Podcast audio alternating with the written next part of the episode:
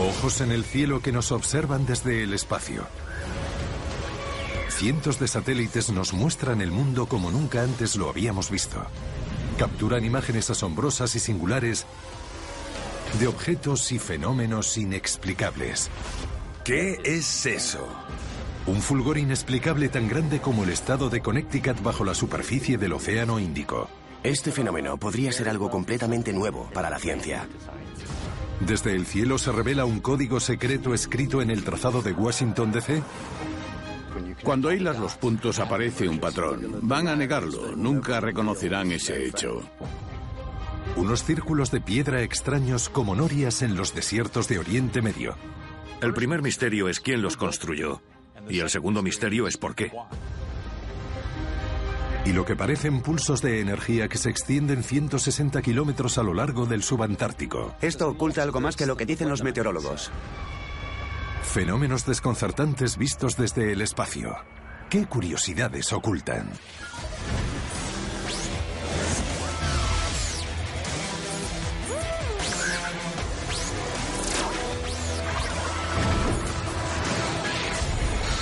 Curiosidades de la Tierra. Jordania, Oriente Medio. Marzo de 2006. El satélite QuickBird sobrevuela los campos de lava negra cerca del oasis de Asrak, en Jordania, y fotografía una serie de formas circulares.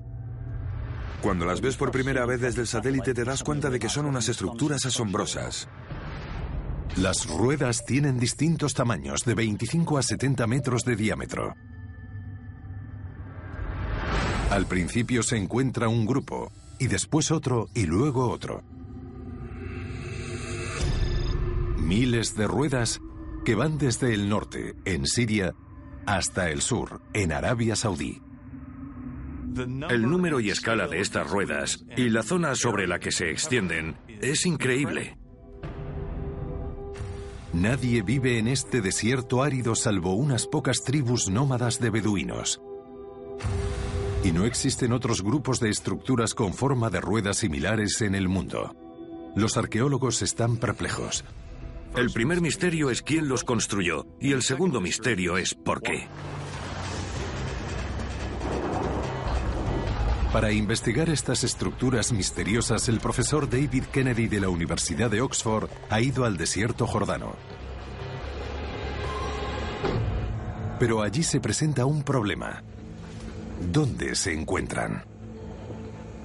Es tremendamente difícil identificarlos sobre el terreno. Como puedes ver, desde la superficie no se detecta nada. Ni siquiera sospecharías que hay algo aquí. Kennedy está rodeado por rocas negras. Este es un campo de lava, resultado de una antigua actividad volcánica.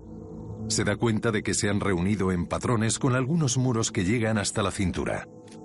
Esta no es una formación natural de lava. La forma más sencilla que encontramos es un círculo casi perfecto con un nexo central, del que salen varios radios. Parecen ruedas antiguas. Lo que Kennedy quiere saber es, ¿quién construyó estas ruedas? Las piedras no tienen inscripciones ni símbolos grabados en ellas. Ninguna historia de la región las menciona. Nadie sabía que estaban aquí salvo los beduinos. Les pregunté qué eran y me respondieron, bueno, no lo sabemos, son obra de los antiguos. Cuando los beduinos hablan de los antiguos, se refieren a las personas de un pasado olvidado desde hace mucho tiempo. Oriente Medio fue la cuna de la civilización. Aquí se encuentran los restos de muchos de los asentamientos más antiguos del mundo. Se esforzaron mucho para construir estas cosas. Ahora tenemos todo tipo de maquinaria que las podría construir con relativa rapidez. Pero en la antigüedad el tener que juntar estas piedras, ordenarlas en estas formas, debían tener un motivo muy importante para hacerlo. Tenemos estructuras que se parecen ligeramente a ruedas en Canadá y en los estados más al norte de Estados Unidos. Se llaman ruedas medicinales. Las ruedas medicinales han sido construidas por los indios americanos desde hace 4.000 años y tienen ciertos parecidos con las ruedas de piedra jordanas. Para los curanderos, estos círculos de piedra eran sagrados, utilizados para rituales y para comunicarse con los espíritus. ¿Las ruedas de piedra jordanas podrían ser idénticas? Si construyes una, dices, vale, es un centro de culto o astronómico. Pero construir un montón, sobre todo en una formación que casi parece seguir una especie de camino y que tiene centros, a mí me indica que es un lugar funcional, no un centro de culto. Los enormes tramos de ruedas podrían indicar que son un amplio asentamiento prehistórico. ¿Estas estructuras pudieron tener techos? ¿Eran casas? No creo que sea así. No hay entradas. Cada una de estas ruedas tienen un circuito de piedras sin aberturas. No hay accesos en ninguna. Y en muchos casos el interior está dividido en cuñas con una columna central de la que salen radios, así que es una forma muy rara. ¿Por qué harías una casa así? Algunos sitios del Neolítico tenían entradas en los techos, pero ¿por qué no hay puertas entre habitaciones? Un asentamiento antiguo tampoco se extendería por una distancia tan amplia. Quizás estas estructuras se hicieron para estar selladas. ¿Podrían ser restos de tumbas? Algo similar pero más primitivo a las pirámides del antiguo Egipto. Son mortuorios donde se dejaban a los muertos, quizás bajo el pilar central de piedras que hay en el centro de muchos de estos sitios. En las culturas antiguas el tamaño de una tumba solía reflejar una posición social. Quizás esto explicaría la variedad en el tamaño de las ruedas. Es una idea atractiva. Todo el mundo muere y hay que deshacerse de los cuerpos, pero por desgracia nadie ha descubierto cuerpos debajo de las estructuras. No hay nada que dé pistas sobre el significado de las estructuras.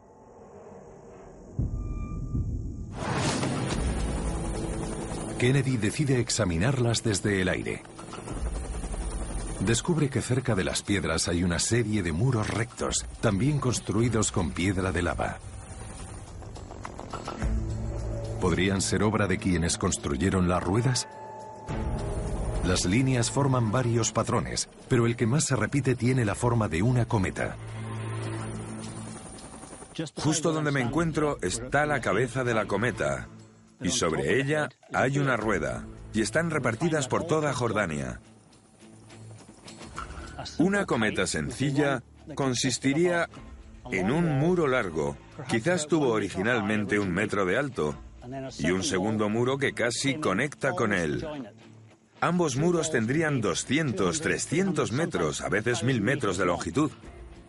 Aunque Kennedy no sabe quién construyó estas cometas ni cuándo, cree saber qué propósito tenían. Cree que los muros con forma de cometa se utilizaban para capturar manadas enteras de animales salvajes, como antílopes y gacelas. Los cazadores o batidores asustarían a los animales, haciendo que sus presas huyeran hacia los muros acabarían encauzados hacia los muros de una cometa hasta que se vieran al final de la trampa, donde los cazadores los matarían. Es una forma ingeniosa de capturar grandes cantidades de animales por parte de los hombres prehistóricos. Pero ¿y las ruedas de piedra? ¿Podrían haber servido para hacer matanzas? ¿Quizás para almacenar sus cuerpos preservados? Kennedy no encuentra rastros de huesos animales. Y de nuevo, ¿por qué no hay puertas? Los arqueólogos no han hallado una explicación satisfactoria para estas estructuras. Hay muchas estructuras antiguas que han sobrevivido en la región, pero ninguna parecida a esta. El misterio de las ruedas de piedra vistas desde el espacio se complica. Alguien las construyó y dedicó un enorme esfuerzo para hacerlas. Como almacenes, para defensa, alojamientos, su motivo sigue siendo un misterio.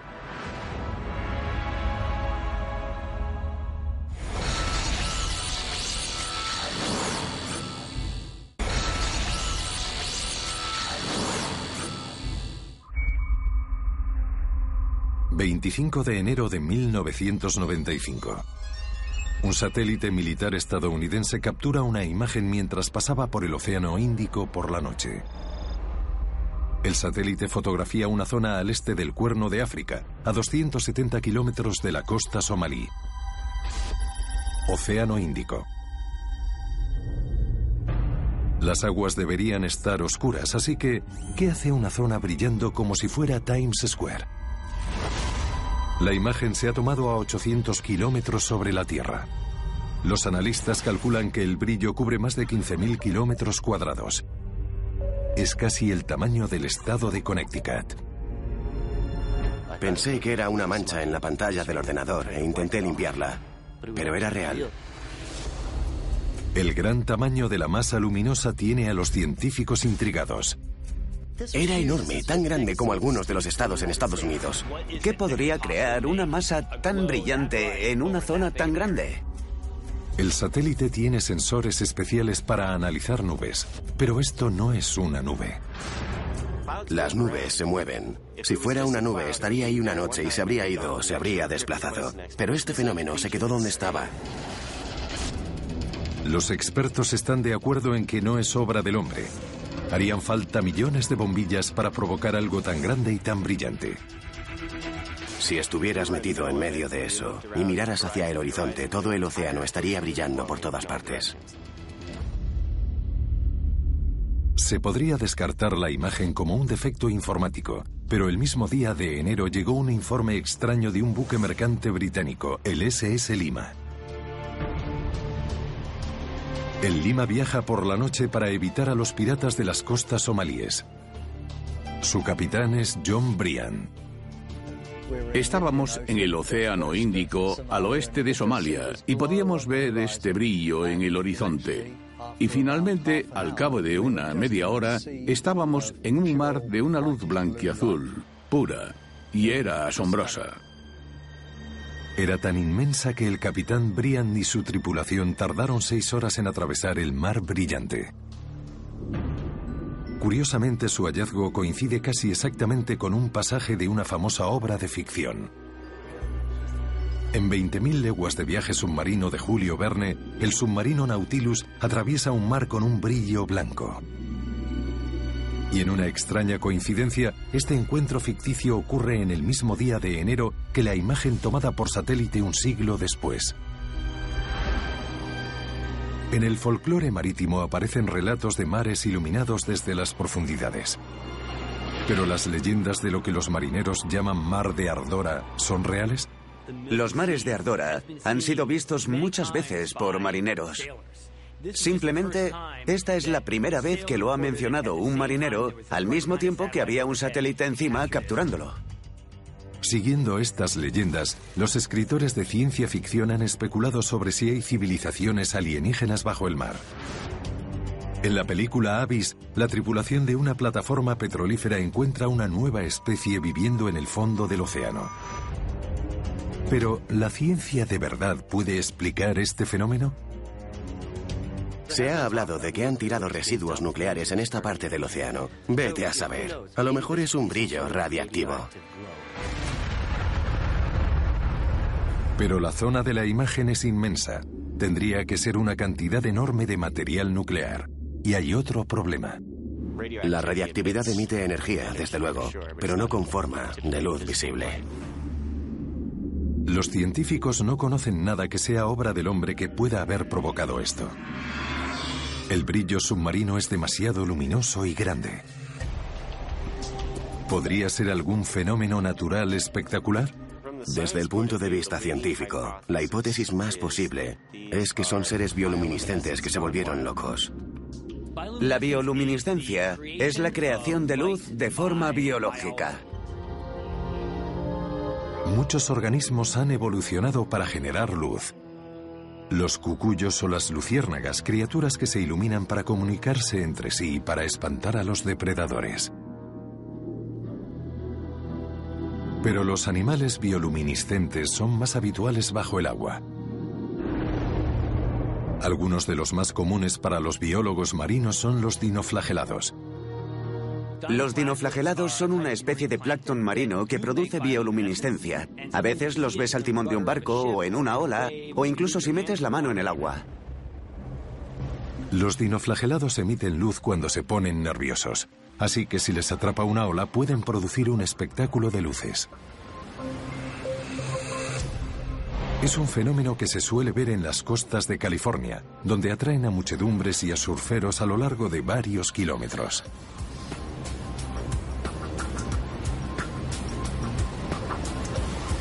Parece una buena explicación científica para la imagen del satélite, pero algo no cuadra.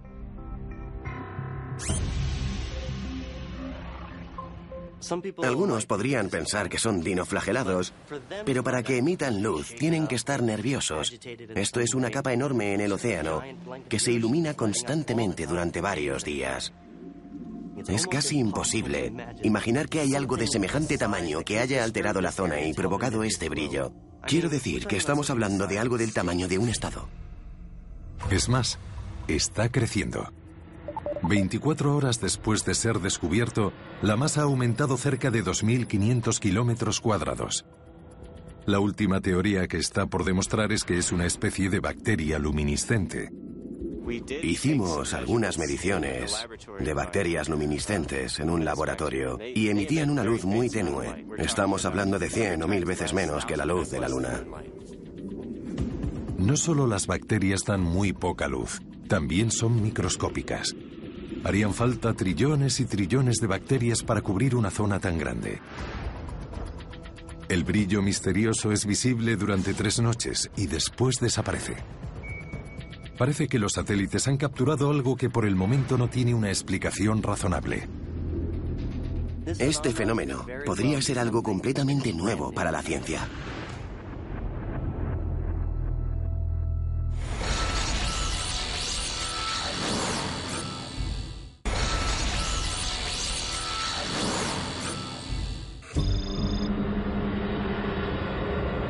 Año 2000.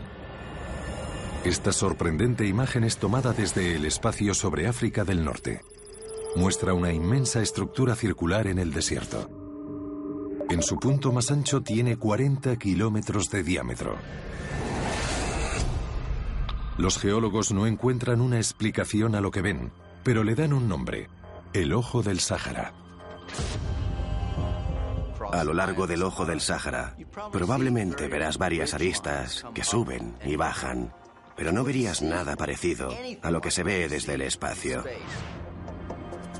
Cuando ves algo tan concéntrico y tan perfecto, es razonable preguntarse, ¿esto puede ocurrir de forma natural o es obra del hombre?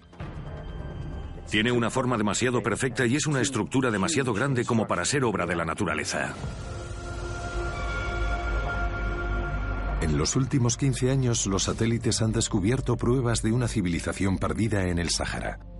Hay estructuras humanas tan numerosas y sofisticadas como las que se encuentran en Oriente Próximo. Pero ninguna tiene esta escala. Si son restos de una estructura humana, eclipsaría al resto de maravillas del mundo antiguo. Algunos expertos creen que es poco probable. Cuesta refutar una hipótesis que no puedes probar. En mi opinión, es una locura. Pero quienes insisten en que el ojo es una estructura natural tienen problemas para identificar su tipo. Muchos científicos pensaron al principio que es un ejemplo de una estructura del gran impacto. La teoría cobra sentido al principio. En la península del Yucatán hay un cráter de 300 kilómetros de diámetro provocado por un asteroide que chocó contra la Tierra hace 65 millones de años. Un evento que muchos creen que extinguió a los dinosaurios. ¿El ojo del Sáhara es la prueba de algo parecido? El ojo del Sáhara no tiene ciertos rasgos que indican un impacto, como minerales chocados. Cualquier impacto de asteroide que produjera círculos de 40 kilómetros de diámetro habría dejado una gran cantidad de algo llamado cuarzo chocado. Pero cuando los geólogos van a la zona, no encuentran nada. Esto no es un cráter de asteroide. Y los estudios iniciales sobre el terreno no encuentran una explicación. Los geólogos empiezan a plantear la idea de que el ojo tenga un origen volcánico. Hay volcanes en el Sáhara. El más grande se llama Emi Kusi, que se alza a 3.300 metros sobre el nivel del mar.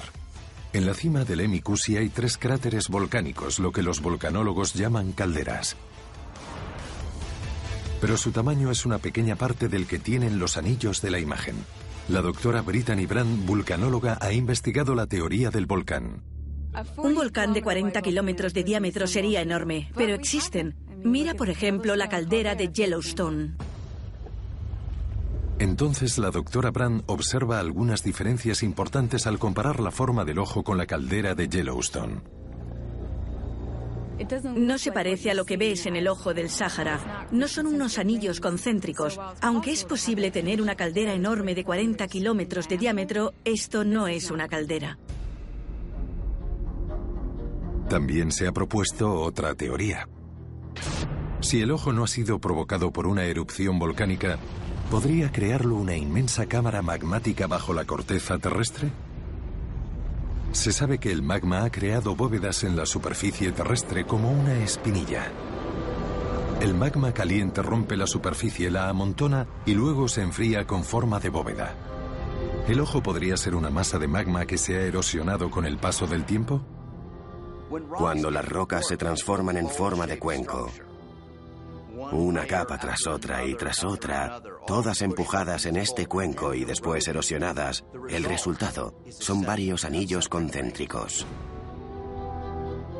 A lo largo del planeta hay muchos ejemplos de estratos elevados alrededor de un punto central que genera anillos, pero no hay nada tan llamativo como el ojo. ¿Pero qué podría erosionar algo tan grande? ¿Cuánta roca has tenido que sacar de esta cosa? ¿Cómo puedes erosionar tanto en pleno desierto? Aquí falta una gran cantidad de roca. Solo hay unos pocos agentes que sepamos que puedan erosionar con tanta profundidad. Tienes el viento, harto improbable. Tienes los glaciares, que en el Sáhara no hay, y tienes el agua. Pero si el Sáhara es uno de los sitios más secos del mundo, y si estos anillos los ha formado el agua, ¿de dónde ha salido? Hay partes del mundo que han cambiado mucho en los últimos cientos, incluso miles de años, tanto de forma favorable como desfavorable en cuanto al clima. Hace seis u ocho mil años, lo que ahora es el desierto del Sáhara, un sitio totalmente seco, era mucho más húmedo y tenía mucha más agua que hoy. Muchos rasgos del Sáhara han sido formados por el agua hace millones de años. Aún quedan las siluetas de lechos de ríos y lagos ahora secos. Pero no hay otro lugar en el planeta donde el agua haya creado algo tan grande como este ojo.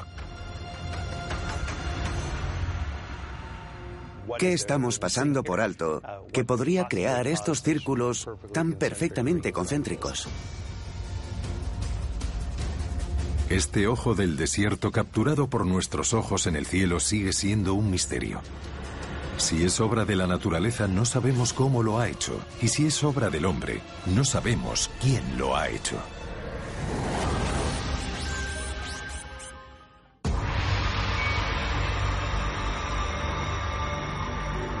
Mayo de 2012. Una imagen tomada por el satélite Suomi NPP de la NASA muestra un cúmulo de luz intensa sobre Sudamérica. Mirando desde el espacio ves este fogonazo brillante. Es como un sol en miniatura. Así es de brillante. Es como si un flash iluminara toda la zona. Parece la mayor de las tormentas eléctricas capturada desde el espacio. Lo extraño es que no parece tener fin. Casi desafía cualquier descripción. La imagen se ha tomado sobre Venezuela, donde el río Catatumbo desemboca en el lago Maracaibo. ¿Qué está pasando aquí? George Kurunis, cazador de tormentas, parte a Maracaibo para averiguarlo. Tío, qué fuerte, me voy a calar entero. Aquí se ha liado la gorda. Es alucinante. He experimentado muchas tormentas eléctricas. Llevo 16 años cazando tormentas y os digo que en mi experiencia, con solo ser testigo de ella, era totalmente distinta a cualquier otra que he buscado. ¡Vaya! Kurunis descubre que la ribera del Catatumbo tiembla mientras el suelo es atacado por rayos enormes. Se le conoce como el relámpago del Catatumbo, la tormenta eterna. Caen al menos mil rayos por hora durante 10 horas cada noche. Este asombroso paisaje es exactamente lo que ha capturado el satélite a 820 kilómetros de altura. Es un evento tan impresionante que hasta a los científicos nos cuesta averiguar qué está pasando ahí. El misterio no hace más que complicarse en la superficie. No existe nada parecido en la Tierra. A los meteorólogos les cuesta explicar esta tormenta explosiva e incesante y buscan pistas en la geografía local. Hay lugares en el mundo que también tienen tormentas, pero no tienen la consistencia de los vientos y el terreno que permiten la creación de este tipo de tormentas en el mismo lugar exacto, apareciendo una noche tras otra. La cuenca del Maracaibo está rodeada por montañas en tres frentes que atrapan los vientos alisios del mar del Caribe. El profesor Randy Cerveny cree que esta topografía es la clave de la tormenta constante. El aire viene a este lago, es saturado por la humedad del lago y arrastrado hacia terrenos más elevados. Y eso está produciendo lo que llamamos tormentas convectivas, que tienen lugar cada noche. Pero hay otros lugares en el mundo con una topografía y condiciones atmosféricas similares, y aún así no se producen más de un millón de relámpagos al año. ¿Cuál es la diferencia? Según otra teoría, el gas que generan las plantas en descomposición sube desde el lago, creando grandes explosiones en el cielo. Algunos creen que está relacionado con las burbujas de metano que surgen del lago de la vegetación en descomposición y que esto provoca las tormentas. Pero el metano arde con una llama azul y se sabe que hay más lagos produciendo más metano que este. ¿Por qué esos lagos no producen tormentas eternas? En la imagen del satélite, la tormenta eléctrica tiene una intensidad parecida a la explosión de una bomba atómica. Esta energía tan caprichosa lleva a los meteorólogos a considerar un fenómeno que apenas empezamos a comprender. Rayos globulares, los meteorólogos han visto rayos globulares. No han podido llevárselos al laboratorio ni grabarlos para su análisis. Teniendo en cuenta la enorme carga eléctrica que debe existir en esa atmósfera, sí que podrían esperarse rayos globulares. Las esferas luminosas de los rayos globulares pueden ser tan grandes como un coche y tienen una potencia increíble. Imagínate que en vez de ser un fino hilo es una bola de plasma luminoso que viaja, flota e incluso llega a estallar. Mientras que la energía de un rayo normal se disipa al caer, parece que el rayo globular mantiene su energía durante un periodo de tiempo. He oído historias sobre un rayo globular que ha entrado a un edificio, ha explotado y ha matado a cuatro personas.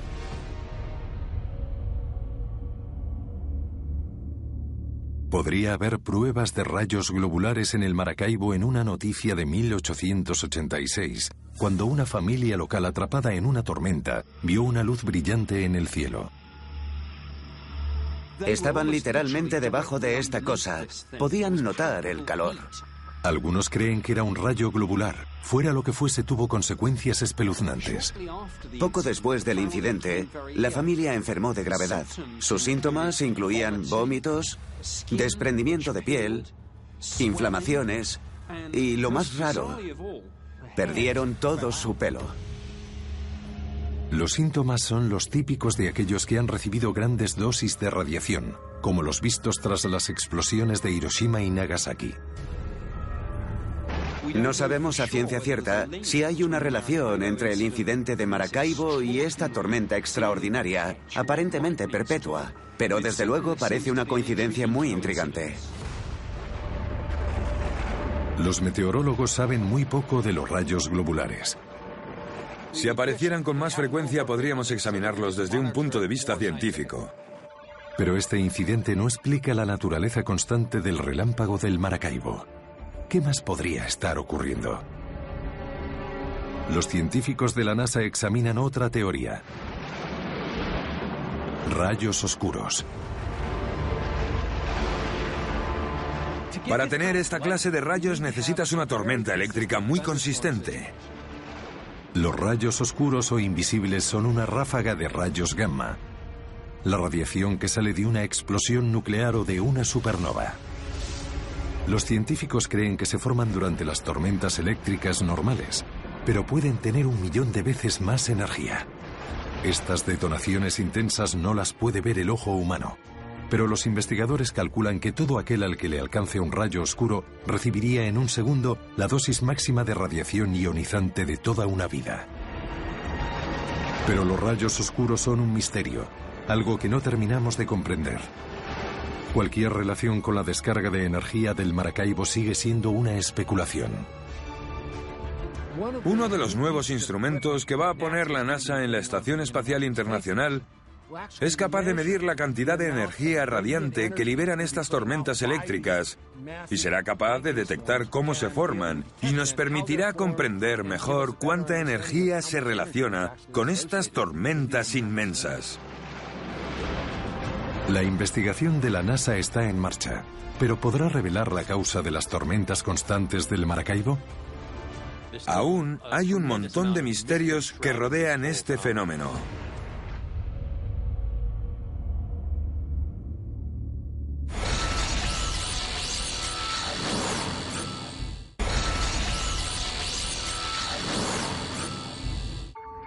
Washington DC, Estados Unidos. Washington DC tal y como la ve el World View 2 a 770 kilómetros sobre la Tierra. Desde la superficie no se ve nada extraño en el trazado de las calles, salvo quizás la frecuente aparición de rotondas como Logan y Dupont, y de carreteras diagonales como la Avenida Pensilvania, atravesando un trazado generalmente cuadriculado. Pero desde arriba empiezan a aparecer patrones muy curiosos. Washington está ordenada por patrones geométricos. Se reconocen cuadrados y triángulos.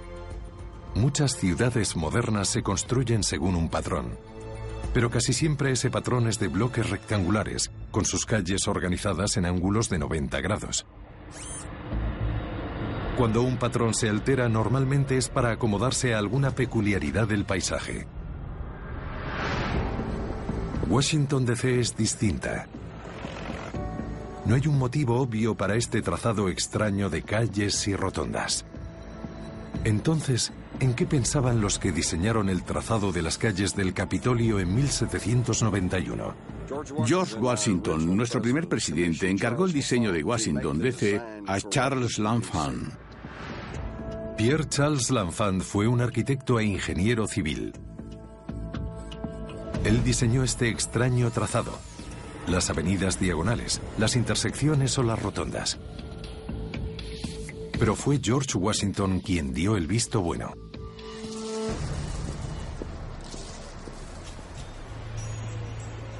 Akra Malayas, investigador y autor, cree que hay una pista en un cuadro de la fundación de la ciudad.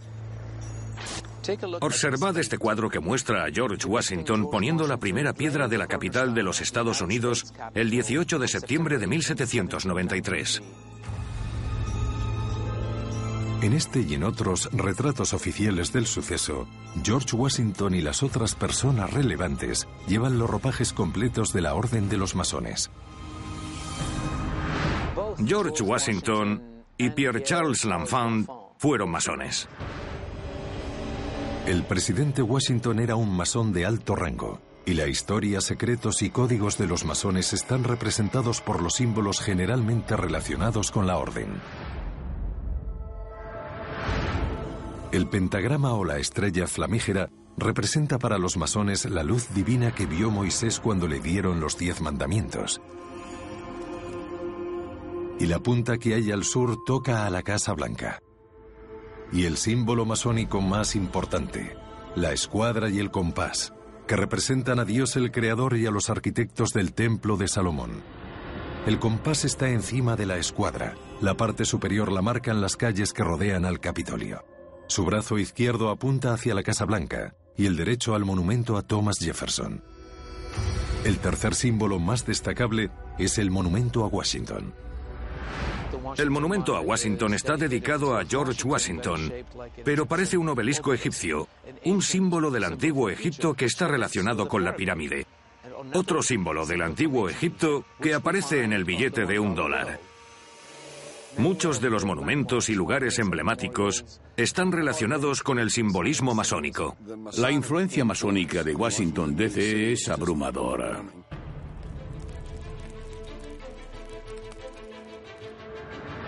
Muchos rituales y ceremonias masónicas se refieren a la época bíblica y a los canteros que construyeron el templo de Salomón.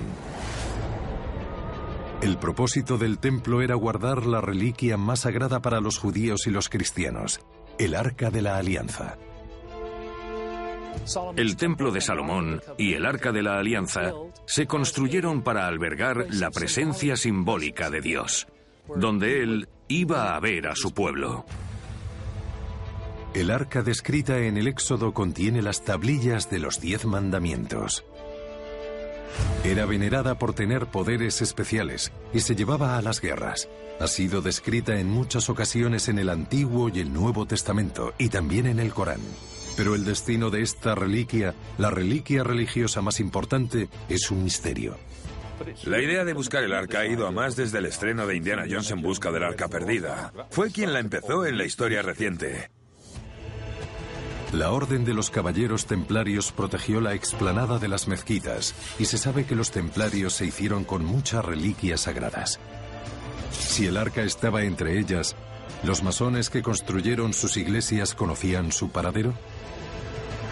Hay muchos que creen que los francmasones, una organización inmensa, aún conocen, controlan y protegen el paradero del Arca de la Alianza. Si le preguntas a un masón, lo va a negar, porque su círculo interno hace juramentos de sangre para no revelar esa información. Muchos académicos rechazan cualquier relación entre la masonería y el arca, tachándola de descabellada. Mi opinión sobre los masones es que son como niños. ¿Tienen algo siniestro? No, no lo creo. Aún así no se puede negar que los arquitectos de Washington eran dirigentes de la orden secreta de los masones y que su simbolismo tan aparente escrito en las calles de la capital es creíble. Es bastante obvio que el trazado de las calles y la ubicación de algunos edificios públicos es deliberada y simbólica y representa algún tipo de mensaje. ¿Qué mensaje y a dónde lleva? Primero el compás, que apunta hacia la Casa Blanca. La Casa Blanca es la base del pentagrama. Pero eso no es todo. La Casa Blanca también está en la base de otro símbolo masónico clave, la pirámide sin punta. La pirámide sin punta es el símbolo que aparece en el billete de un dólar, con el llamado ojo que todo lo ve en lo alto. Volviendo a la capital, el trazado de las calles sorprendentemente es parecido. Si se va directo al norte desde la Casa Blanca subiendo la pirámide hasta el centro del ojo que todo lo ve, se encuentra un edificio. En efecto, es un templo. Un templo en la forma de una pirámide sin acabar. Es el templo del Consejo Supremo del 33 grado de la francmasonería. ¿No es más que una coincidencia? ¿O hay algo más oculto entre el extraño trazado de las calles y rotondas de la capital que hoy provocan atascos y aglomeraciones? Sean cuales sean los secretos que pueda ocultar la antigua orden de los francmasones, más les vale que los protejan con cuidado, porque alguien les observa.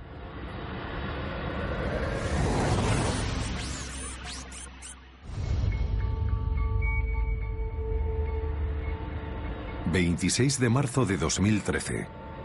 El satélite Terra Modis de la NASA está en órbita sobre el océano de la costa sudafricana cuando captura esta imagen.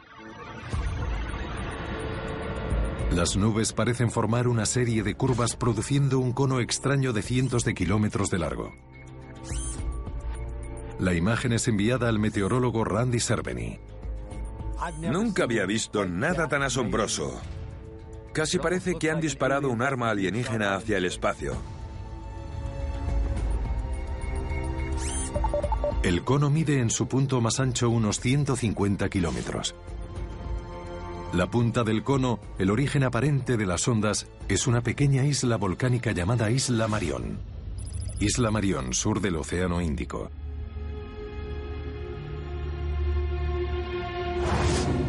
No se permite visitar la isla al público general. Los únicos que tienen permiso son un equipo de científicos del Programa Antártico de Sudáfrica, quienes dicen estar estudiando el clima. La ubicación de la isla no tiene nada destacable, salvo por una cosa. En 1979 el satélite espía estadounidense Vela, que servía para vigilar actividades de pruebas nucleares, pasaba por esta zona cuando registró el fogonazo doble de una explosión nuclear.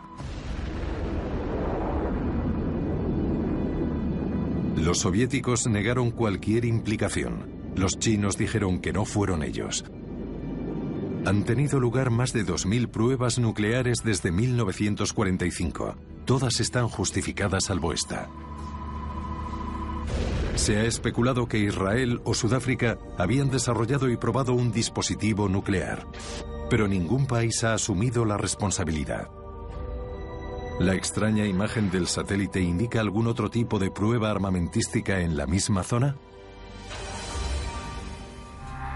Una estación climatológica en alguna isla remota desde la que salen estas nubes extrañas.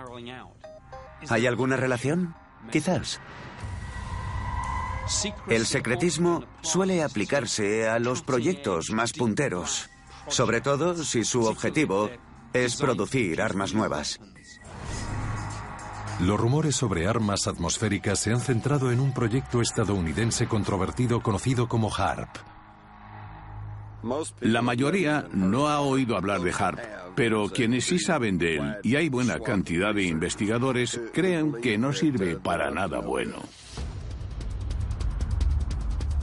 HARP, siglas en inglés de Programa de Investigación de Auroras Activas de Alta Frecuencia, es un proyecto militar estadounidense. Consiste en lanzar ondas de alta frecuencia a la atmósfera terrestre tras hacerlas rebotar en una serie de estaciones de relé. HARP genera una gran cantidad de energía electromagnética y puede utilizarse para muchas cosas. Por ejemplo, sirve para hacer rebotar señales en la ionosfera y comunicarse por todo el mundo. La postura oficial es que HARP mejora las comunicaciones y amplifica la capacidad de vigilar radiofrecuencias. Las comunicaciones son vitales para la doctrina y las operaciones militares. Y si entiendes la ionosfera, puede ayudar a evitar que te espíen y a interferir las comunicaciones del otro bando. Pero se rumorea que HARP sirve para algo más que para comunicaciones. Algunos creen que trabajan en armas nuevas. Hay quienes llegan a creer que estas frecuencias sirven para crear terremotos. Esta imagen es la prueba de un sistema avanzado de comunicaciones o un sistema armamentístico. Es una foto asombrosa, pero es una foto asombrosa de lo que me parece un fenómeno muy natural, algo llamado ondas de gravedad. Las ondas de gravedad ocurren cuando obligas al aire a ir a un entorno donde, de lo contrario, no habría estado. Como si el aire fluyera a través de una barrera, como una isla o algo similar. Es un patrón rítmico. Genera nubes en lo alto de la oscilación y luego vuelven a bajar. Y entonces las nubes desaparecen y cuando vuelve a subir tienes más nubes. Es una imagen excepcional y las extrañas ondas parece que son obra del hombre. Pero lo que vemos desde el espacio realmente es un fenómeno atmosférico extraño, pero natural.